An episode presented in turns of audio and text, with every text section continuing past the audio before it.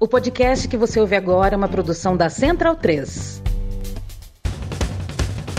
Começa agora pela Central 3, o programa para quem sabe que o futebol é muito, muito mais do que apenas um jogo. Está no ar o podcast da Trivela.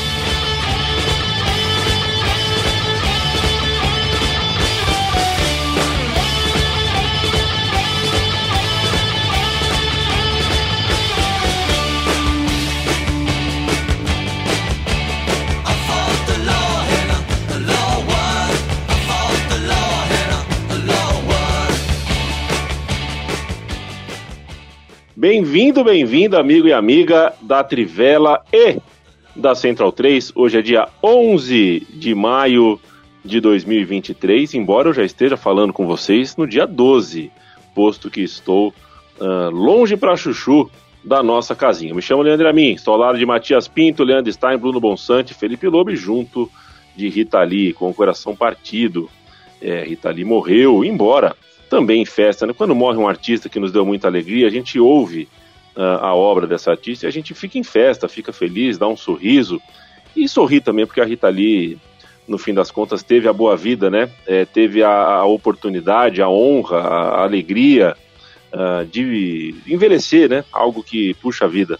Uh, nem todos têm a chance, quem tem a vida maluca, que acham que a Rita Lee teve, que a Rita Lee teve mesmo, poxa vida, ela teve a chance de olhar para a vida dela de todos os ângulos, né?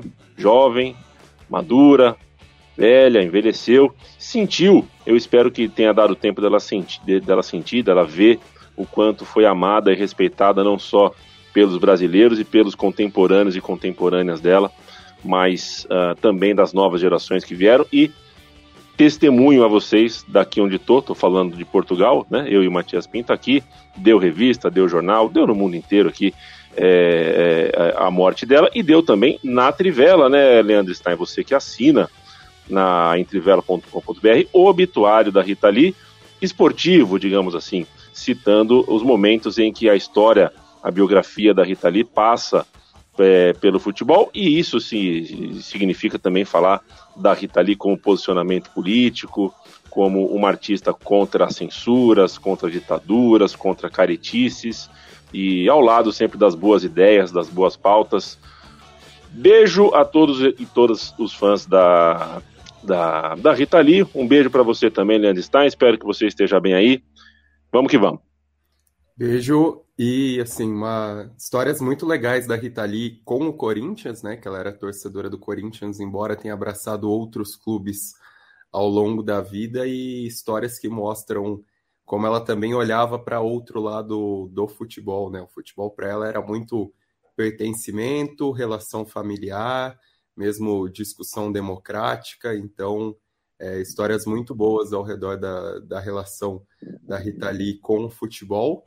É, essa semana também a gente perdeu o Vale Registro Carbarral, né? O Antônio Carbarral, que foi o primeiro jogador da história a disputar cinco Copas goleiro do México, e tem uma histórias também muito bacanas, né? Algumas atuações lendárias dele mesmo com o México numa época de, de saco de pancadas, então também convido aos ouvintes para procurarem o obituário do, do Carvajal, que estava na Copa de 50, é, estreou, né? Ele estava na, na, abertura da Copa contra o Brasil no Maracanã, depois encerrou a carreira em 66 em Wembley, um personagem singular e ficou um abraço duplo aí também pro Ronald Rios, comediante que disse hoje no Twitter que curte muito a gente, que a gente, que nós somos o podcast preferido. Oh, um abraço.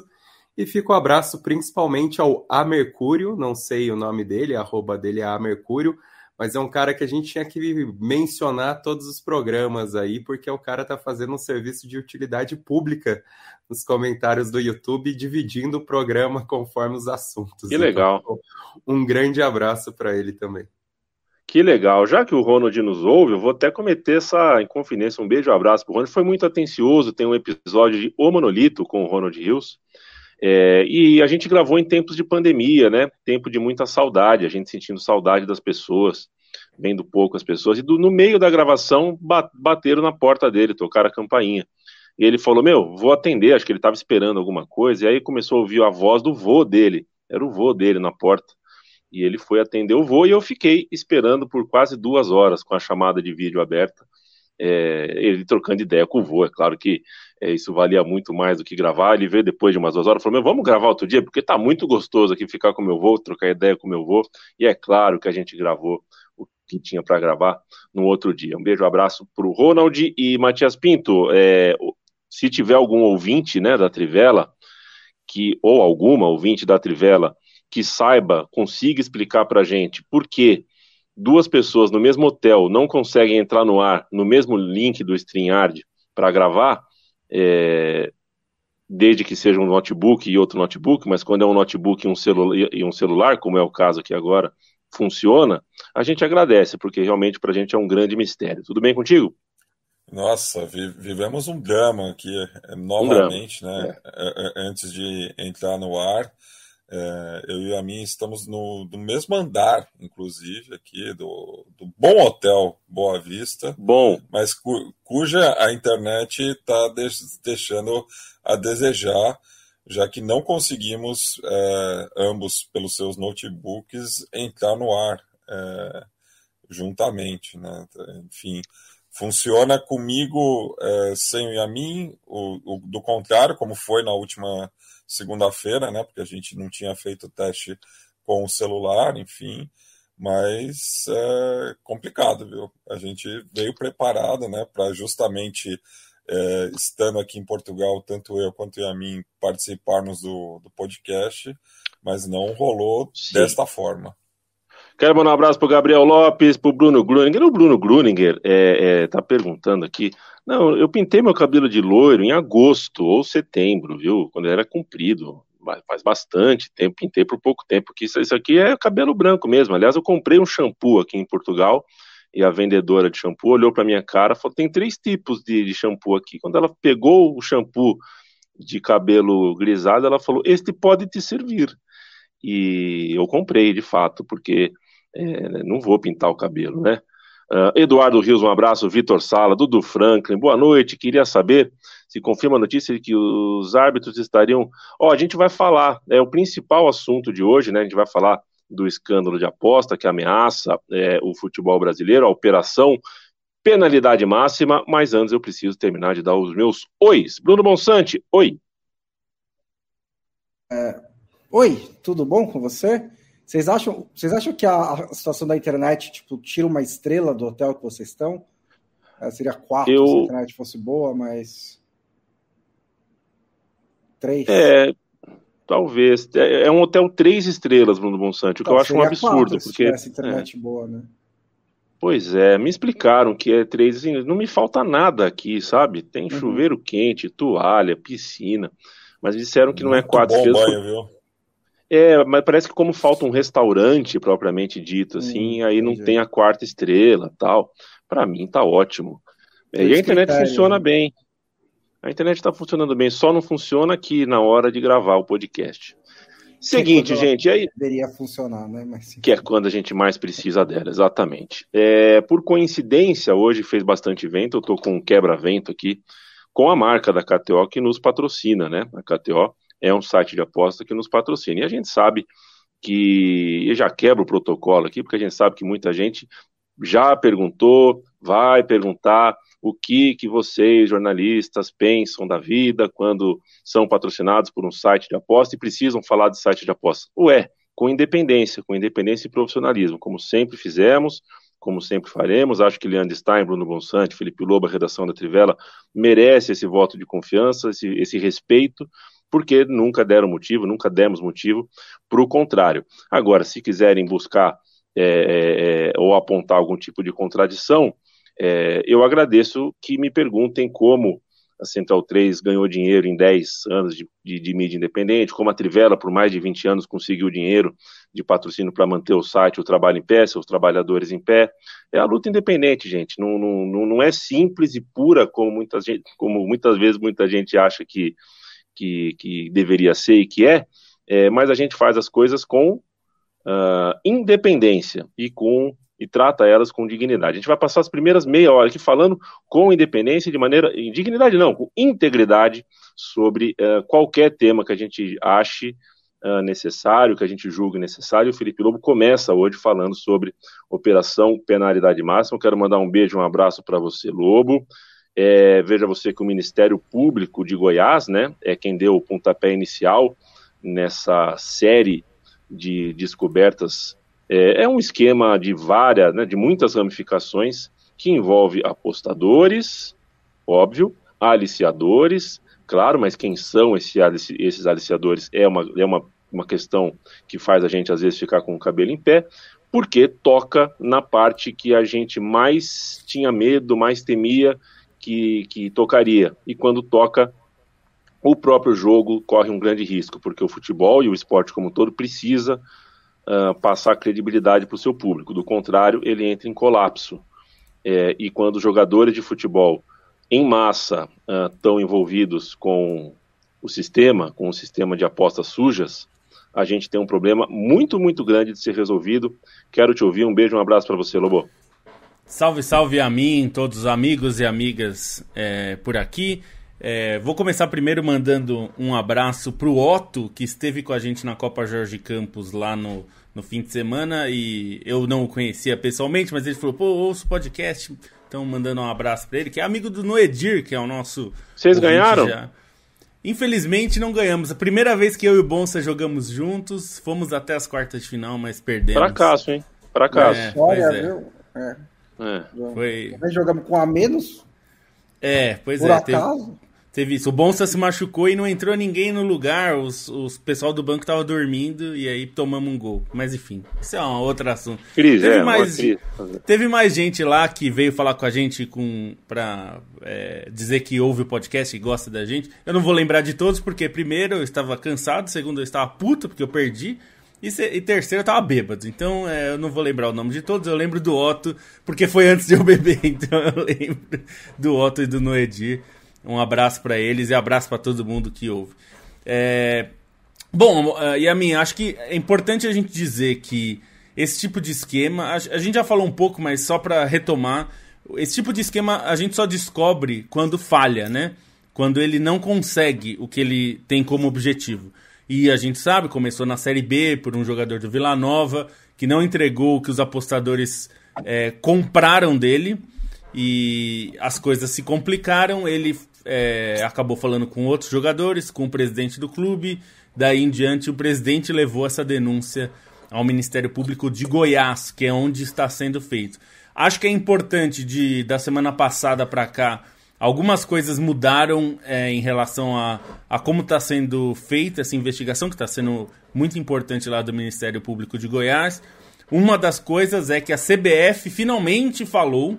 Acho que é, era uma coisa que eu estava bastante incomodado da CBF estar tá em silêncio sobre isso. A CBF divulgou um comunicado depois de ter falado com o governo federal, é, pedindo uma é, participação da Polícia Federal, porque era um caso nacional e até internacional, né, envolvendo muitos estados. Então, é, seria importante um apoio, digamos, é, é, federal é, para investigação. No caso, a Polícia Federal. Flávio Dino, é, ministro da Justiça, declarou, né, anunciou que a Polícia Federal assumiria investigações em parceria com o Ministério Público de Goiás. Acho que isso é um ponto importante porque vai precisar de uma força-tarefa grande. A gente está falando de um esquema que cada vez mais se mostra muito grande, muito denso e muito. É, com muitas ramificações, né?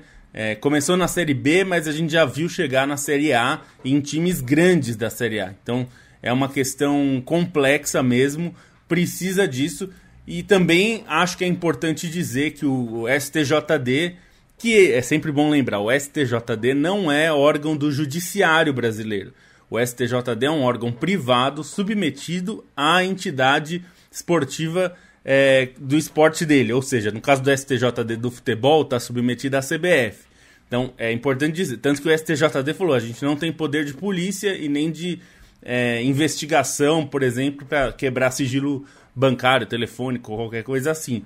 Então eles vão é, trabalhar em parceria com, com o Ministério Público e com a Polícia Federal agora para pegar os dados de investigação e, e eles disseram que não vão esperar é, a conclusão das investigações. Se eles tiverem provas é, antes do julgamento eles tiverem provas que, esses, que alguns jogadores tiverem participado do esquema, mas aí eles falaram que só com as provas é, eles vão suspender preventivamente esses jogadores. Claro que esses jogadores poderão voltar a jogar se por acaso forem inocentados, mas até para evitar que o esquema possa continuar em andamento enquanto as investigações estão acontecendo, se eles tiverem provas, é, foi o que disse o pessoal da STJD, eles vão suspender preventivamente esses jogadores. Eu acho que essa é uma medida é, fundamental também, né? Porque é, se tiver.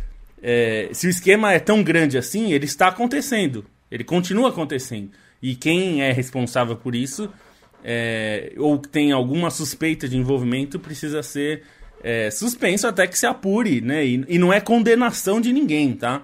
É, é só que é, se a pessoa é suspeita disso, assim como em casos de, por exemplo, em denúncias em empresas, quando há uma suspeita que um executivo por exemplo, cometer um desvio de conduta, seja um desvio ético ou desvio contábil, financeiro, enfim, de qualquer natureza, ele é afastado pela diretoria, quando a gente está falando de empresas grandes, ele é afastado pela diretoria dessa empresa até que se apure o caso, para que ele não tenha poder de continuar fazendo caso ele seja um infrator.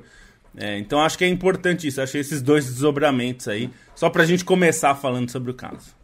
É, é, acho que a primeira coisa que é bem bom deixar clara, né, é tentar esclarecer um pouco a confusão em relação ao é, a cronologia da coisa, digamos assim, né? Porque é fácil também, é, é fácil você olhar que a, a, de repente todos os clubes têm casas de apostas como patrocínio, todos os sites, inclusive o nosso, inclusive o nosso podcast tem, e que de alguma forma isso é, tem tem influência no esquema, né? tem a ver com o esquema de manipulação.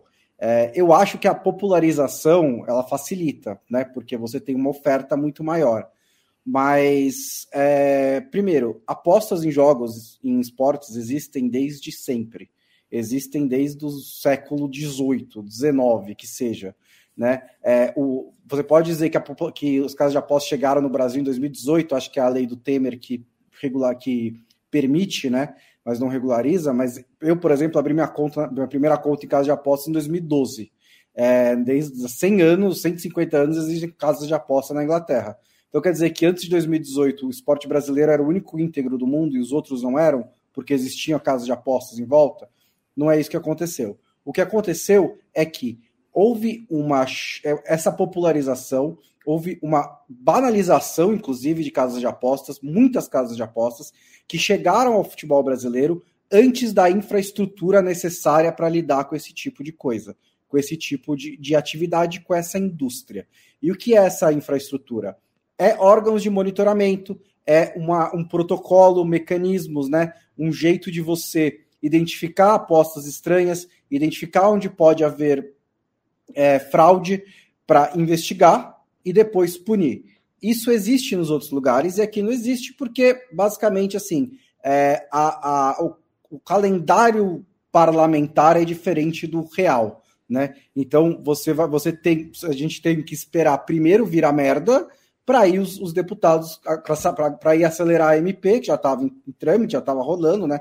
Para regulamentar, para então vir a regulamentação. Então é meio que não vou dizer que é inevitável, mas assim é é, é, é até natural que tenha acontecido um grande escândalo entre nessa janela entre a chegada das casas de apostas e a regulamentação do negócio. Porque sem uma regulamentação, sem você conseguir, é, principalmente essa questão do monitoramento das apostas, não é difícil. Assim, apostadores relativamente experientes, por si só, conseguem identificar movimentações estranhas é, é, é uma coisa muito fácil. É assim: a cotação do zagueiro do Havaí para receber cartão amarelo estava 3.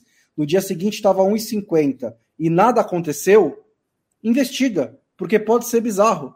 Pode ser que não, pode ser só que algum é, tipster muito famoso deu essa dica e todo mundo resolveu apostar e aí a odd caiu. Às vezes é, é, é, é, é benigno, mas é, um, é um, um sinal de alerta e você investiga. Não tem essa estrutura no futebol brasileiro. Por isso, deixou, tornou tudo é, muito fácil para esse esquema de apostas durante muito tempo, né? É um negócio que está rolando desde o que? Setembro do ano passado, É assim, meses em que eles conseguiram. Entre setembro e fevereiro são os jogos que estão sendo investigados, né? Então, durante seis meses, os caras conseguiram fazer esse esquema é, sem nenhuma sem uma preocupação. Não tem regras para, por exemplo, para jogadores apostarem em, em, jogos, o que é um problema ainda maior, né? Porque o risco para os jogadores é menor ainda.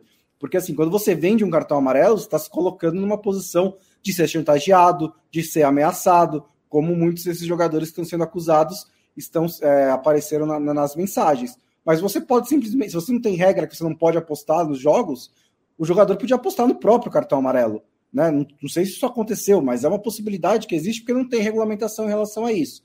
É, isso funciona, né? Porque assim, você pode pegar é, exemplos de, de. Teve grandes escândalos na Itália, teve grandes escândalos no próprio futebol brasileiro antes das casas de aposta, mas, por exemplo, na Inglaterra, as principais punições que saem são de, de, de jogadores fazendo apostas ou de jogadores passando informações a familiares. Né? São raros os casos de jogador vendendo o resultado, porque é, é, é imagino que seja porque a punição para um negócio desse seria homérica. E acho que é isso que tem que acontecer. Porque a gente se pergunta muito, e a causa estranhamento, os jogadores se venderem por pouco, né? Que é essa a, a, o conceito que a gente ouve. Ah, o cara ganha não sei quantos milhões, ele vai vender um cartão amarelo por 50 mil reais. É, tem um conceito do mundo corporativo que é o triângulo da fraude, é, que eu acho que se aplica muito bem nesse sentido. O triângulo da fraude são três conceitos, né? O primeiro é a oportunidade. Os jogadores têm a oportunidade de cometer a fraude. O segundo é racionalização. E a racionalização é basicamente assim: ah, cartão amarelo, quem se importa, né? Não vai fazer mal, não vai ser um problema. Ele consegue racionalizar a postura dele. E a terceira é incentivo ou pressão no sentido de que é, o dinheiro acaba sendo um incentivo, mesmo que não seja tanto assim, é, inclusive por questões sociais, por o, pelo de jogadores, maioria dos jogadores que saem de uma situação muito precária e principalmente a, o medo que todo atleta profissional tem de da carreira dele acabar imediatamente. Né? Amanhã ele pode sofrer uma lesão, depois sofre outra e o cara nunca mais joga futebol, nunca mais tem um contrato. Então eu sinto muito nos jogadores, eu já tinha sentido é, inclusive na, na, no caso do Gustavo Scarpa com o William Bigode e tal, dos investimentos em pedras de atronita ou sei lá o que, é, tipo, por que que você arrisca desse jeito, né? São casos completamente diferentes, tá? Completamente diferentes. Mas assim, é, claro. por que, que você arrisca seu dinheiro desse jeito, né? E eu acho que é por isso, acho que eles, os jogadores de futebol no geral, eles têm muita mentalidade de que eles têm uma janela curta, que eles precisam fazer o máximo de dinheiro possível. E isso não quer dizer que todos eles vão estar suscetíveis à fraude. Inclusive, tivemos muitas declarações de jogadores dizendo: não, eu nunca faria isso, tal. Se bem que né, quem faz também diria que nunca faria isso, mas é, é, não é que todo mundo tá. Mas eu acho que eles têm essa mentalidade e eu acho que isso explica um pouco porque eles acabam, é, entre aspas, se vendendo por pouco. É, é exato. Um... Não... Diga lá, Mate. Não, só uma questão assim que é, o, o Bonsa até citou né, o, o caso de 2005, né? é, do, do, Edilson Pereira de Carvalho, que mostra né, que é, são, são, dois debates é, que, que, que, precisam ser, ser postos. Né? O primeiro, a regulamentação das casas de apostas no Brasil, é, por conta né, de, desses casos recentes, mas mostra que não é só é, a, a, chegada das casas de apostas que vai impedir que isso aconteça, porque a gente está falando de um, de um mundo globalizado, né? Que você consegue apostar, sei lá, na segunda divisão é, tailandesa daqui do Brasil, mesmo num site que está operando em outro país, já que não pode estar tá operando no, no Brasil necessariamente, né? Então é, é, é algo também é, é, é uma escala, né? de, de, de, de de fraude que, que pode ocorrer, é, que que diz respeito a, a, a, algo fora, muitas vezes, da, da, própria jurisprudência brasileira. Né? Então, são dois movimentos que estão desembocando no momento agora. Meu xará Leandro, é o seguinte: é, de um lado a gente tem é, é, é essa parte bem específica uh, da pauta, que até então, até pouco tempo atrás, a gente não tinha nomes de jogadores, a gente não tinha uh, as denúncias com pedaços de textos, com chamadas de vídeos, né? Com, é, acho que isso dá uma silhueta nova, caracteriza bem uh, a parte dos jogadores, né? É, e os jogadores fazem mais de um papel nesse, né? São eles que estão em campo, em última instância, são eles que conseguem pôr uma bola para dentro do gol uh, ou fazer um pênalti que, que é indevido e tudo mais.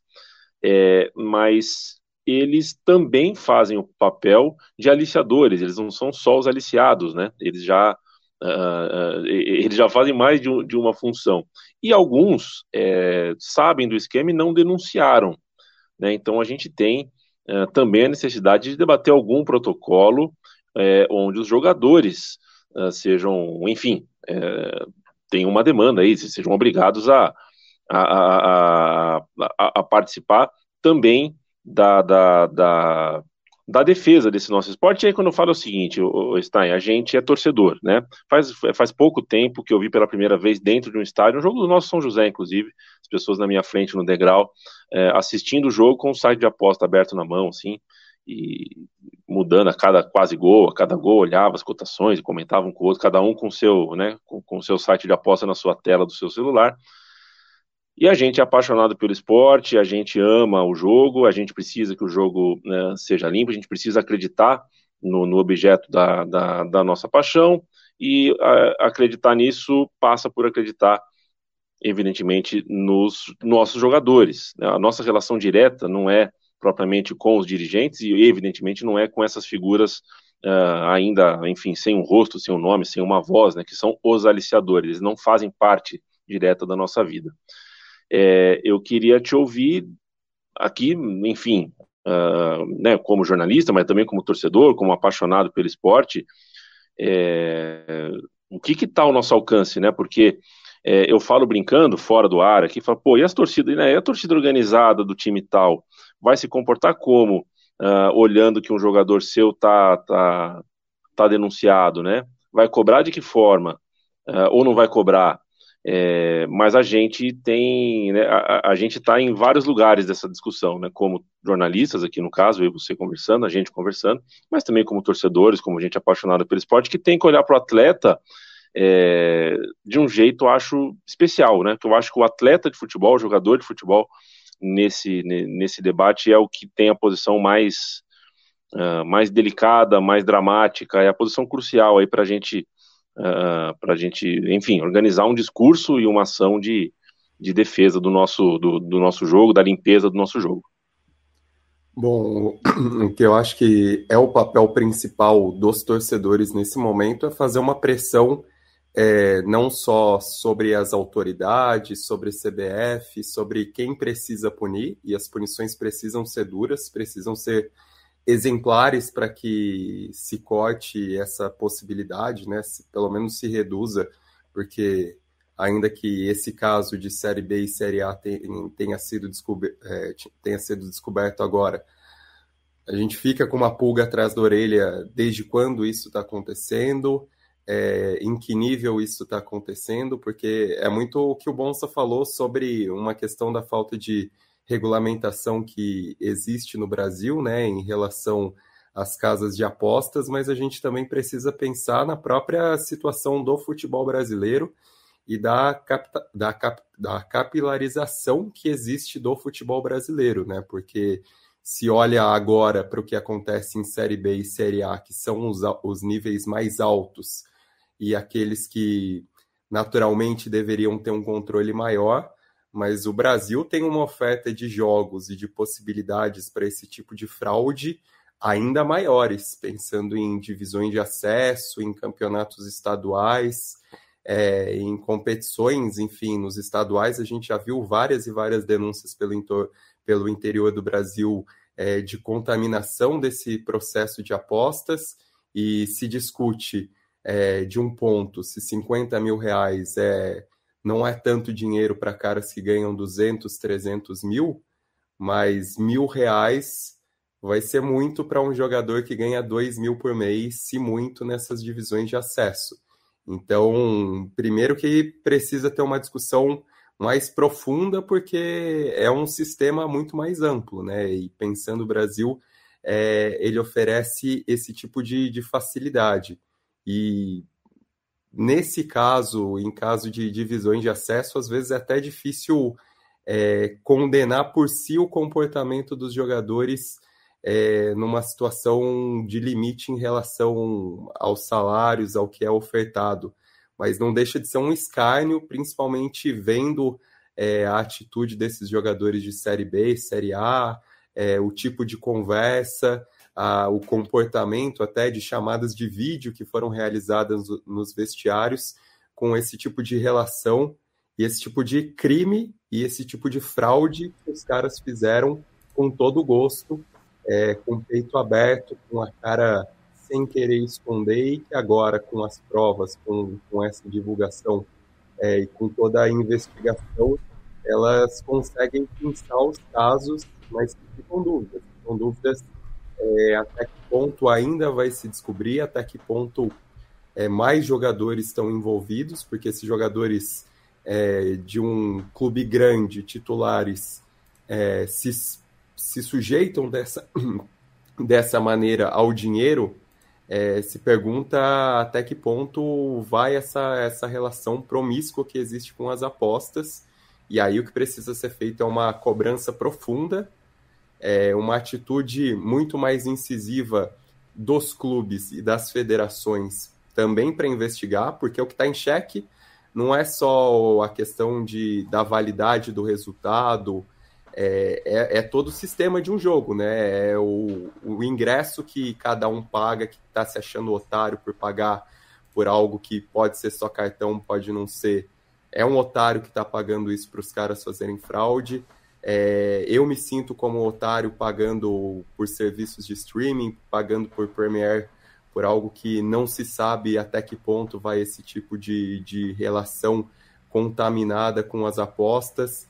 É a reputação dos clubes que está em jogo, é a reputação do, da, das competições que está em jogo, a reputação das próprias casas das, de apostas, né? E a gente vai falar sobre isso, a maneira como elas estão se mexendo para pelo menos é, ter um, um, mínimo de, de regularização para que tenha um, um, olhar mais profundo sobre isso no Brasil, mas precisa ter uma cobrança e precisa ter um movimento que parta dos torcedores, porque dos jogadores também fica difícil imaginar algo, né? Quando existe claramente um corporativismo, e aí não vou falar que são só os jogadores que, que têm corporativismo, né? Qualquer setor da sociedade, assim, jornalista precisa reconhecer, porque o que mais tem no jornalismo também é, é corporativismo, mas tem uma, uma atitude dos próprios jogadores também, porque é a profissão deles que está em xeque e, inclusive, a própria situação deles financeira, né? Se um sistema todo cai,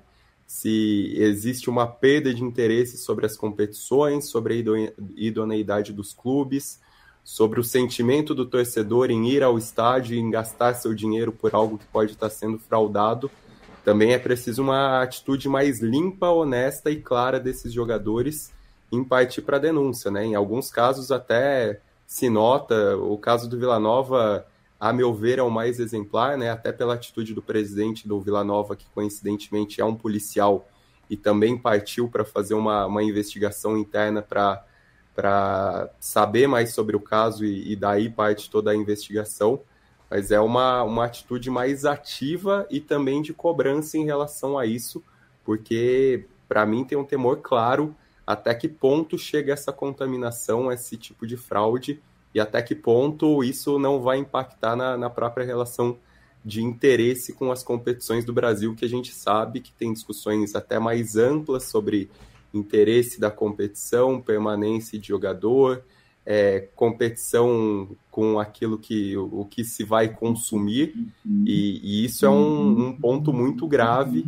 e que gera assim um, pode gerar um, um, efeito dominó muito grande no futebol, na própria indústria do futebol. O futebol tinha que estar muito mais preocupado é, do que está para tomar uma atitude para limpar esse tipo de fraude e sim punir exemplarmente, porque assim só a punição exemplar, a meu ver, é que vai fazer partir um, uma limpa nesse sistema, né? Os jogadores realmente perderem direitos federativos por algum tempo, talvez serem banidos do futebol, precisa ter um, um temor do que eles vão fazer eles também terem mais consciência do que está sendo colocado em jogo a partir desse tipo de atitude, dessa promiscuidade que se nota em relação às fraudes. É. Concordo integralmente, meu xará. Acho que essa, né, é, esse ponto é o, é o fundamental, inclusive para o, o, que mais me incomodava, o que mais me incomodou nesse tempo todo foi é, é, é, se falar de máfia de aposta, de esquema de aposta, sempre pelo, né, nunca nunca tendo os nomes desses jogadores. E o nome do jogador tem que ser citado, os jogadores têm que ser citados e tem que ficar marcado. É, acho que é, sem isso, uh, e, e, isso principalmente porque o jogador que não é, já não é conhecido, que já não tem fortuna, que já está lá realmente embaixo dessa pirâmide, é, o nome dele está exposto ou não faz menos diferença do que para um jogador de um clube grande. Para um jogador de um clube grande que está envolvido nisso, uh, ter o nome dele, uh, assim como a gente fala até hoje, a gente fala Edilson, a gente já sabe do que se trata. É, os jogadores de times grandes que, que realmente estiverem comprovadamente envolvidos nisso tudo, eu acho que o nome deles precisa ser dito, Lobo. Não, é só para falar algumas coisinhas que, que são importantes. É, uma que a gente falou bastante, existe uma percepção, e isso não só na, é, na, nos jogadores, tá? Eu percebi conversando com pessoas menos envolvidas em futebol diariamente, é, que existe uma percepção de que, se, de, que é menos grave você tomar um amarelo, né? É, e, portanto, você não está influenciando. O, o, próprio termo manipulação de resultados, a pessoa, eh, muitos desses. Eu, eu, não vou, eu não vou dizer que os jogadores pensam isso, mas existe uma percepção que é menos grave. Você não influencia o resultado do jogo tomando um amarelo ou, enfim, cedendo um escanteio, qualquer coisa assim.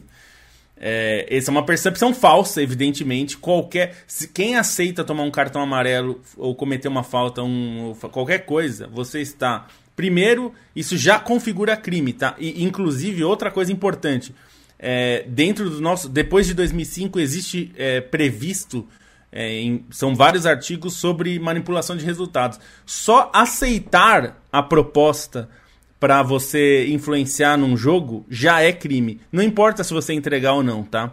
É, então isso é, isso é importante. É, outra coisa é, que é importante. Não, e só, e só assim, se não influencia, por que, que eles ficam tão bravos quando eles recebem, né? Pois tipo, é. Por que, que existe o cartão amarelo se não serve para nada?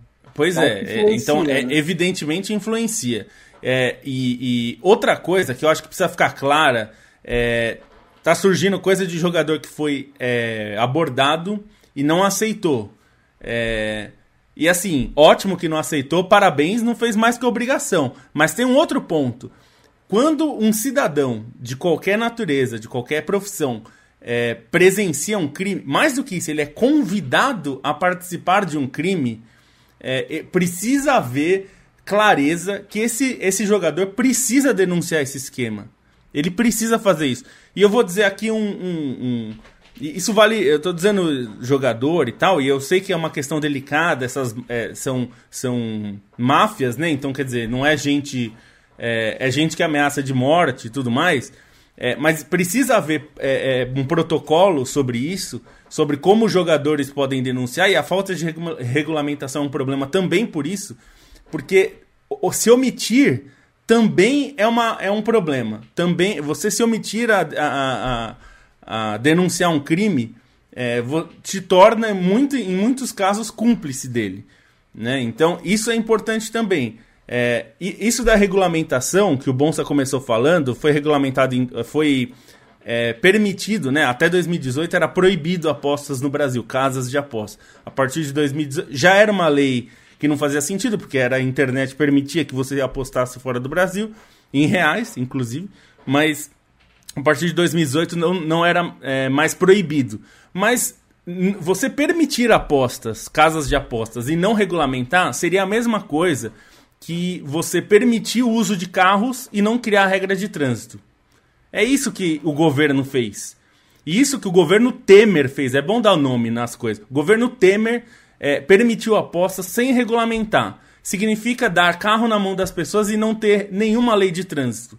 É, isso é um problema essa a regulamentação deveria acontecer até 2022. O normal desse tipo de situação é você regulamentar para depois permitir.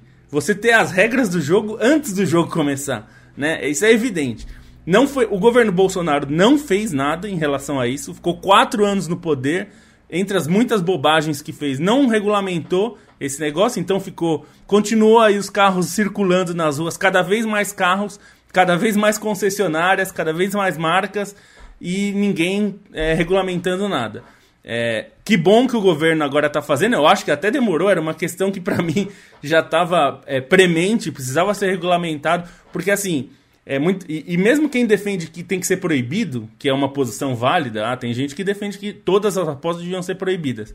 Ok, mas proibindo ou regulando, você vai precisar ter um, um órgão fiscalizador gigantesco e importante e que vai ter um trabalho hercúleo você permitindo ou você. Aliás, eu, eu acho até que você é, proibindo o trabalho vai ser muito maior.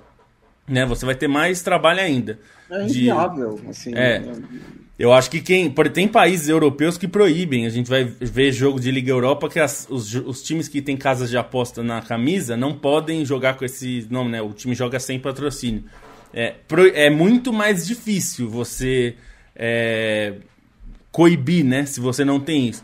É, mas você precisa ter centros de inteligência, inclusive na regulamentação, as casas de apostas têm que ser obrigadas. Não adianta só contar com boa vontade.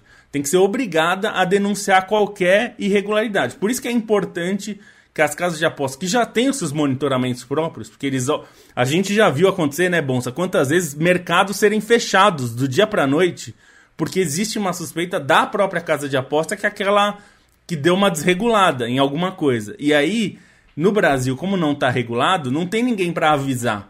Então, se acontece isso que o Bonsa falou, de um cartão amarelo de um, de um jogador específico é, recebeu uma quantidade grande de apostas, e eu não estou dizendo nem de volume de uma aposta só, mas, digamos, milhares de apostas na mesma coisa, é, o, o, protocolo em países que têm regulamentação é, é a casa de aposta é obrigada a, a, informar os órgãos governamentais, né, Ministério Público, polícia, as federações, por exemplo, na Inglaterra tem que avisar a FA e a Premier League, se for um jogo da Premier League, ou a AFL, que é da English Football League, e porque esses órgãos têm que ter a informação que, peraí, se esse jogo está é, pode estar é, manchado, eu, ele pode ser suspenso antes de acontecer.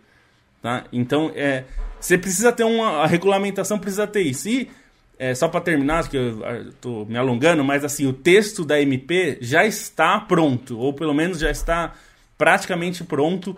Está na mão agora já do governo para enviar. A expectativa saiu uma matéria para dar o crédito é, no GE hoje de manhã do André Rizek, Gabriela Moreira e Rodrigo Capello, que esse texto já está pronto, tá, prevê coisas óbvias, que, mas que não estavam previstas, porque não tem regulamentação, que é jogador não pode apostar, agentes públicos não podem apostar, dirigentes não podem apostar, é, os pessoas, funcionários de casas de apostas, né, donos de casas de apostas, não podem apostar, e também discri é, discrimina como esse dinheiro vai ser é, dividido.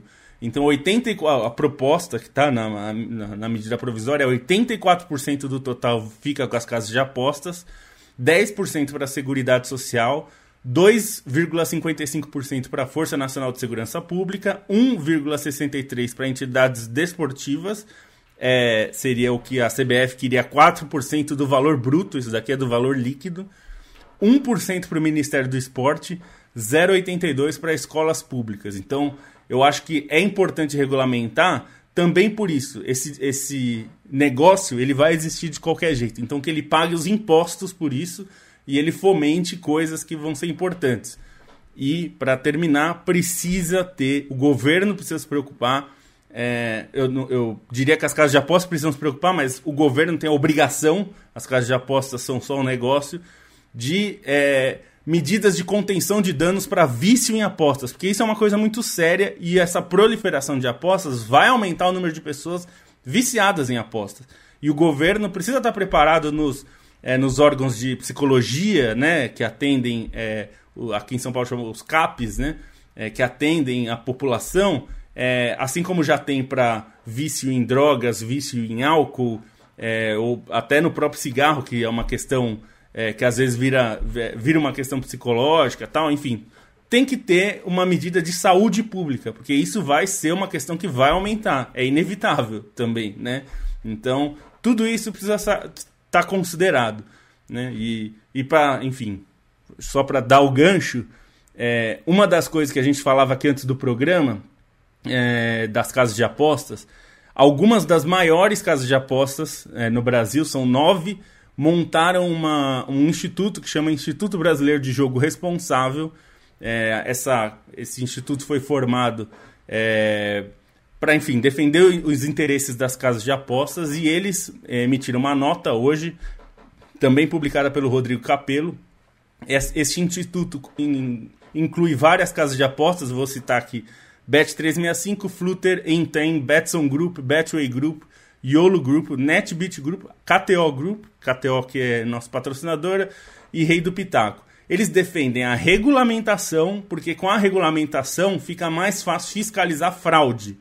Então, para quem é, é, casa de aposta, é, não interessa esse, essa mancha negativa em cima do jogo e em cima do negócio. Então, é importante ter regulamentação. E assim, eu não trato casa de aposta como coitadinha. É bom que sempre tem alguém que vai falar, ah, mas quer dizer que casa de aposta é coitadinha. Não, não é isso, é um negócio.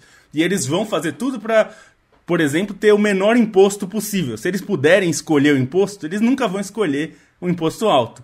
Isso quem tem que fazer é o governo. Né? E quem tem que cobrar para que as regras sejam cumpridas é o governo. Aí só me preocupa que a fiscalização, a princípio, vai ficar com o Ministério da Fazenda, eu não sei se não precisa de um órgão específico para isso, porque eu acho que o Ministério da Fazenda pode ficar um pouco sobrecarregado, considerando que caso de aposta não é uma coisa tão pequena assim. Para finalizar de verdade, assim, só é, é, eu, aposta é jogo, né? Que é o que sempre existiu, existiu também desde sempre, né? E mesmo se a gente concordasse que é maléfico para a sociedade, não existe sociedade que consegue extirpar tudo que é maléfico para ela né? Ainda tem gente que, que bebe e dirige. A questão é que quando a pessoa faz isso, ela vai presa por 10 anos. Então, tipo, a solução não é nem acabar com o carro, nem acabar com a cerveja. É você né, coibir que atitudes irresponsáveis e criminosas sejam praticadas. Eu espero que essa conversa sobre é, apostas esportivas, escândalo no futebol brasileiro envolvendo apostas esportivas, tenha sido uh, à altura da expectativa de quem nos ouve, de quem acompanha o trabalho da Trivela há tantos anos. É, como disse no começo do programa, é, a missão dessa redação é mostrar sempre uma postura independente e íntegra a respeito de qualquer tema. E acredito que, sobretudo, em relação a esse tema. Porque eu vou falar de KTO, e a KTO é parceira da Trivela já há mais de ano, já parceira da Central 3, parceira de tantos colegas da cena da comunicação independente e esportiva por aí. Em KTO.com você é, faz a sua inscrição, você, no seu primeiro depósito, colocando o cupom da Trivela, né, e o cupom da Trivela, pasmem, você uh, é, Trivela, né, você escreve Trivela no cupom, você ganha 20% de free bet. Lá você tem 280 milhões de esportes diferentes para apostar, você tem mercados criativos como as KTODs, entra lá para conhecê-las, e também tem uh, modalidades como a malandrinha, uma modalidade muito autoral, uma modalidade com o selo autoral ali da KTO. A gente sempre faz a lembrança que você deve apostar para se divertir, você deve apostar só aquilo que você pode perder e você deve prestar atenção aos seus uh, cacuetes, aos seus reflexos. Não se permita uh, tomar decisões por impulsos que se assemelhem a vício. É para você se divertir. O site de aposta é para complementar a sua experiência uh, com assistindo algum jogo, curtindo futebol ou qualquer outro esporte, se divertindo. Mas ganhar é bom. E toda quinta-feira o Bonsa e o Lobo trazem três dicas cada um. Eu tô achando melhor você ir nas dicas do Lobo. Ele tem, ele tem acertado mais que o Bonsa. É, mas quem sabe o Bonsa acerta mais hoje. Vai saber. Eu, se eu fosse você, ouvia com atenção e escolhia uma das seis dicas. Três de cada. Começa com você, Bruno Bonsante. É, bom, vamos lá. É, Southampton está praticamente rebaixado da Premier League, né? Precisa fazer os nove pontos nas últimas três rodadas, ainda contar que é, praticamente mais ninguém faça pontos. Vai pegar o Fulham, que é um time que está brigando lá em cima, vaga europeia. É, tem um, finalmente aprendeu a jogar a Premier League, né? E acho que a cotação está muito alta aí. Quase três para a vitória do Fulham, mesmo fora de casa. Lembrando que o Southampton, assim, o Southampton está há 11 anos na Premier League e tem um dos piores retrospectos como mandante, né? Joga, chegou a passar, sei lá, anos sem ganhar um jogo do St. Mary Stadium. Então acho que vale a pena pegar o empate devolve a aposta a 1,78 do Fulham, ou se for mais é, corajoso, pegar logo a vitória seca. É, na segunda-feira tem Leicester e Liverpool, e acho que pela situação dos dois times, 1,58 para o Liverpool ganhar esse jogo é alto. Né? O Leicester é um dos times que está na zona de rebaixamento também, trocou de técnico, está um pouquinho desesperado para evitar o rebaixamento. E o Liverpool está começando a ver ali uma frestinha para talvez, quem sabe, jogar a próxima Champions League depois de alguns tropeços do Manchester United. Né? O Liverpool entrou num bom embalo, precisa ganhar todos os jogos e acho que 60% aí de lucro é uma boa cotação. E tem Bolonha em Roma. A Roma tá muitíssimo desfalcada, né? Tá praticamente é o Smalling tá voltando agora, mas está sem alguns dos seus principais zagueiros, o Dybala e o Hinaldo estão baleados ainda, tem problemas de lesões, jogou hoje, vai jogar de novo na próxima quinta-feira, né? Para jogar, para tentar chegar na final da Liga Europa, talvez o Mourinho seja obrigado a rodar um pouco o time, e o Bolonha recebe essa Roma dentro de casa. É o Bolonha, um dos, dos bons times também da Série A, na parte de cima da tabela. É, está pagando três para o Bolonha ganhar talvez seja um pouco demais, mas também, de novo, empate devolve a aposta 2,10 é uma boa cotação. Vamos lá. É... Vou... Spezia e Milan jogam nesse fim de semana e a cotação para a vitória do Milan está em 1,96. É uma cotação bem alta. O Milan está na briga pela Champions League e o Spezia está caindo pelas tabelas aí. É, é um grande candidato a, a ser rebaixado na temporada. O Milan precisa da vitória, mesmo que poupe um ou outro jogador, né? A gente vai ter o jogo da volta da Champions League. O Milan é um time mais forte. É, Leeds e Newcastle. É, como foi a temporada inteira, a vitória do Newcastle tá pagando mais do que eu acho que deveria. É, 1,73 para a vitória do Newcastle contra um Leeds que, convenhamos, não convence absolutamente ninguém. É, não vai ser no carisma do Sam Alardes que esse time vai se salvar. É, se o Newcastle jogar o que tem jogado, provavelmente vai vencer mesmo fora de casa. 1,73 é uma, uma cotação bastante boa. Por fim, o Barcelona precisa vencer essa rodada para ser campeão espanhol sem depender de outro resultado. Vai ser o último jogo é, em relação aos seus rivais, né? O Barcelona joga depois do Atlético e do Real Madrid. É, se esses dois times não vencerem, é, ele já será campeão antes de entrar em campo, mas de qualquer forma, se ele vencer, vai ser campeão independente de qualquer coisa. E, a, embora seja um clássico desequilibrado, é um clássico, né? Espanhol e Barcelona. Então, vitória do Barcelona está pagando 1,72, também é uma cotação bastante boa. Fico nessas três. KTO.com, um beijo, um abraço para todo o time da KTO. Aposte com responsabilidade e, se for fazer isso, uh, se for brincar, se for participar de apostas esportivas, a gente indica que o faça na parceira KTO. A gente tomou uh, a decisão editorial de falar hoje praticamente só sobre uh, apostas esportivas, é, mas você pode entrar em trivela.com.br e lá ler os textos do time, da redação da Trivela, sobre as semifinais da Champions League, é, as semifinais da, da Europa League, as semifinais da Conferência. Você tem tudo lá, tem um texto para cada jogo, tem uh, a cobertura do time da Trivela lá. A gente tem aqui um pouquinho menos de 10 minutos é, para falar uh, rapidamente sobre a Champions League especificamente. Quero te ouvir, Landstein. A Inter de Milão venceu o Milan por 2 a 0. Por quê?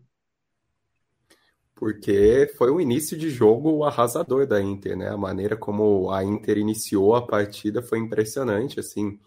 Obviamente o Milan tinha seus problemas, tinha seus desfalques, mas basicamente o Milan não achou a Inter, principalmente a maneira como a Inter é, ganhou o meio-campo, conectou rápido o seu ataque, a marcação no, no Diego no lance do primeiro gol foi vergonhosa, depois no segundo gol também dificuldades para achar na marcação, uma Inter que teve muita competência, teve muita eficiência, teve muito ímpeto, e isso explica né, um resultado tão contundente.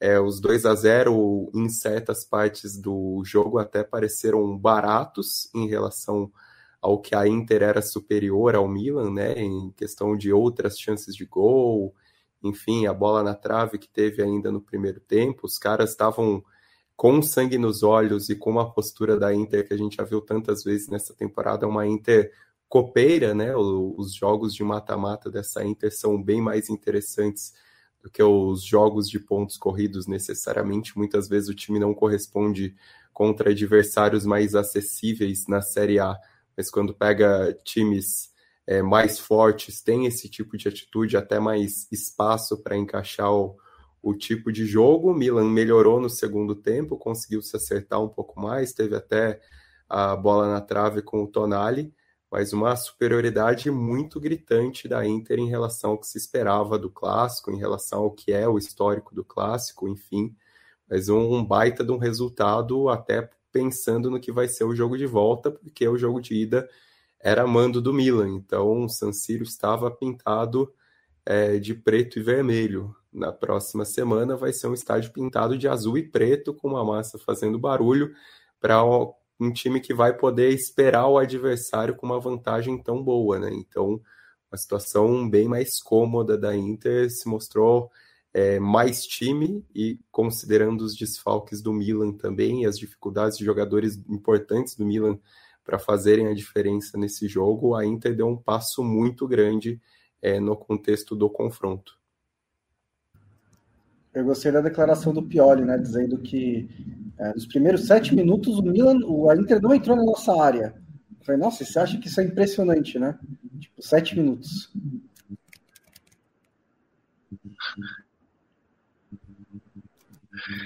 É, bom, sim, vamos, vamos. É, o, o, você quer falar, Felipe Lobo? Eu ia te jogar é, Manchester City e, e, Real Madrid. Eu queria saber se você, uh, enfim, o quanto você acha que essa balança está pendendo para o lado inglês depois de um empate uh, fora de casa, porque se tem um time que, como visitante, uh, não se intimida, né? Se tem uma camisa que, que que sente pouco o peso de jogar em casa ou fora de casa, na Lua, em Saturno, é o Real Madrid.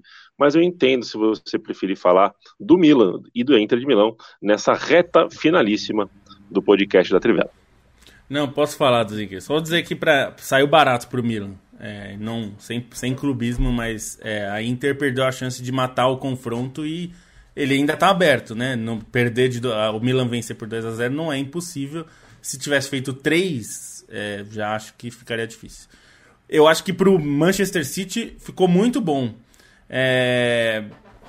Digo muito bom porque, é, é, mesmo que o Real Madrid seja um dos times mais perigosos, mais traiçoeiros que existe no mundo, é, ganhar do City no Etihad é uma missão duríssima.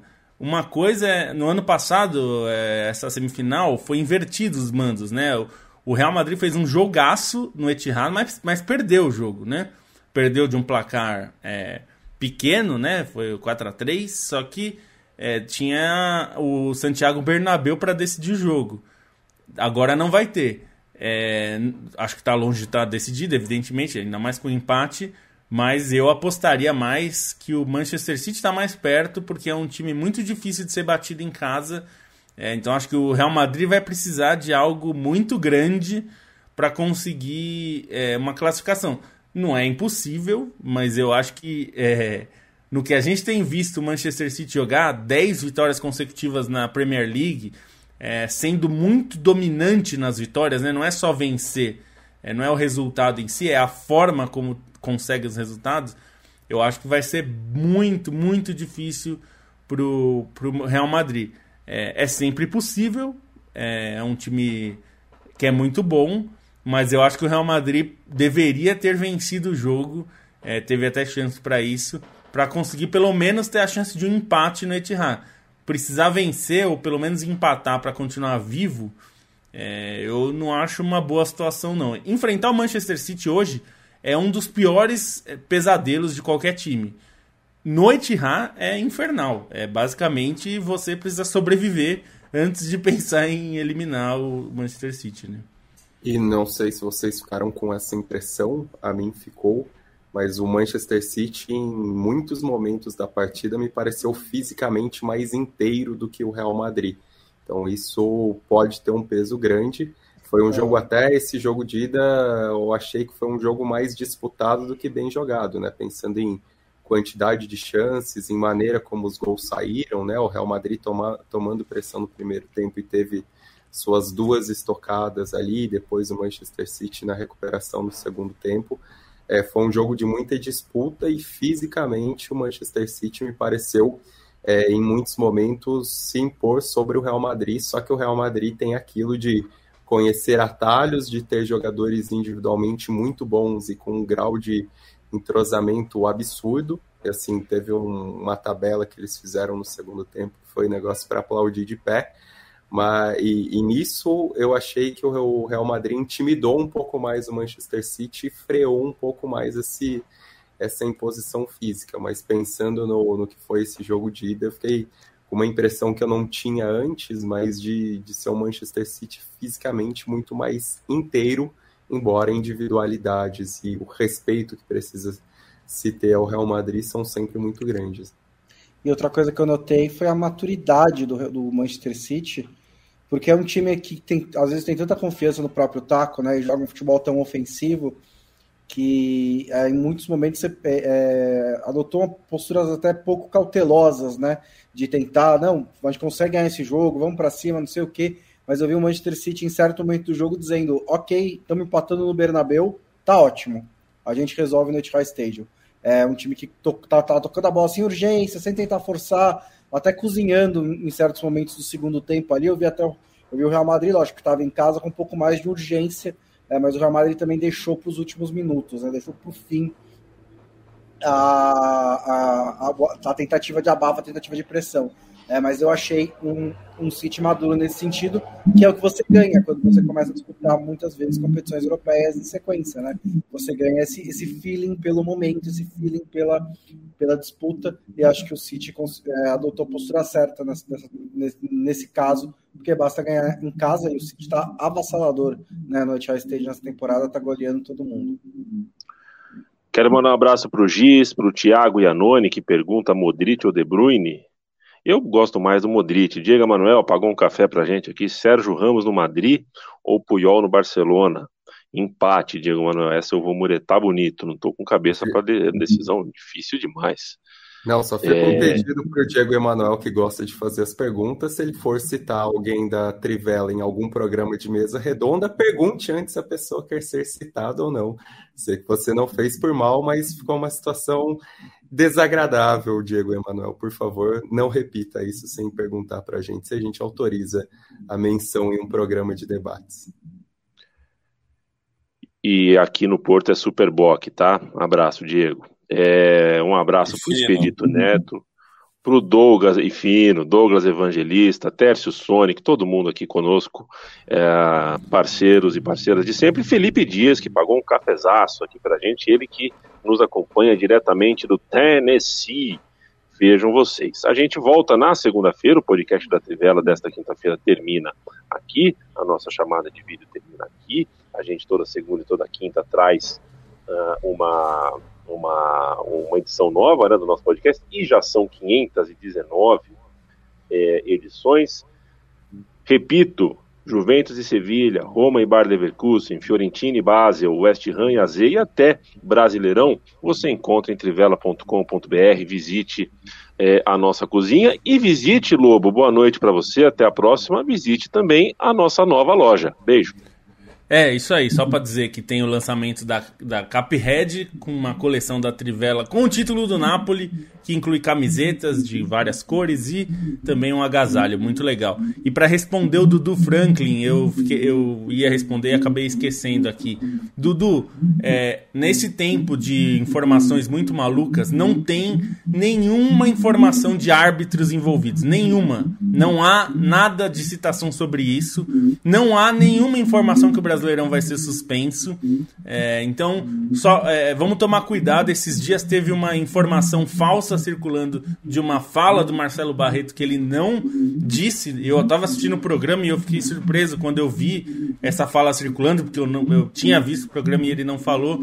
Então, assim, não tem que a gente saiba, não tem envolvimento de árbitro, não foi citado nenhum árbitro, não tem nenhuma informação que o Brasileirão vai ser suspenso, tá? Então, vamos tomar cuidado com isso. Até segunda-feira. Beijo, Stein. Beijo. Um beijo, Mati. Beijo. E um beijo, Bruno Bonsante, no caso, no meu caso aqui, eu que estou quatro horas à sua frente, já posso dizer um beijo e um feliz aniversário, que você tenha um dia cheio de da, da, da do, do, maior afeto, do maior carinho, de tudo que você merece. Você é um cara que eu amo ter por perto e desejo tudo de melhor em mais um ciclo que você cumpra. Feliz aniversário, Bruno Bonsante. Obrigado, Yamin. Também amo você. Amanhã, amanhã vai ser um dia bom, tenho certeza. Até, Se até Deus quiser. Se Deus quiser e Ele há de querer. Valeu, gente. É sempre um prazer conversar com vocês. trivela.com.br, apoia.se barra central3, central3.com.br. Tchau, tchau.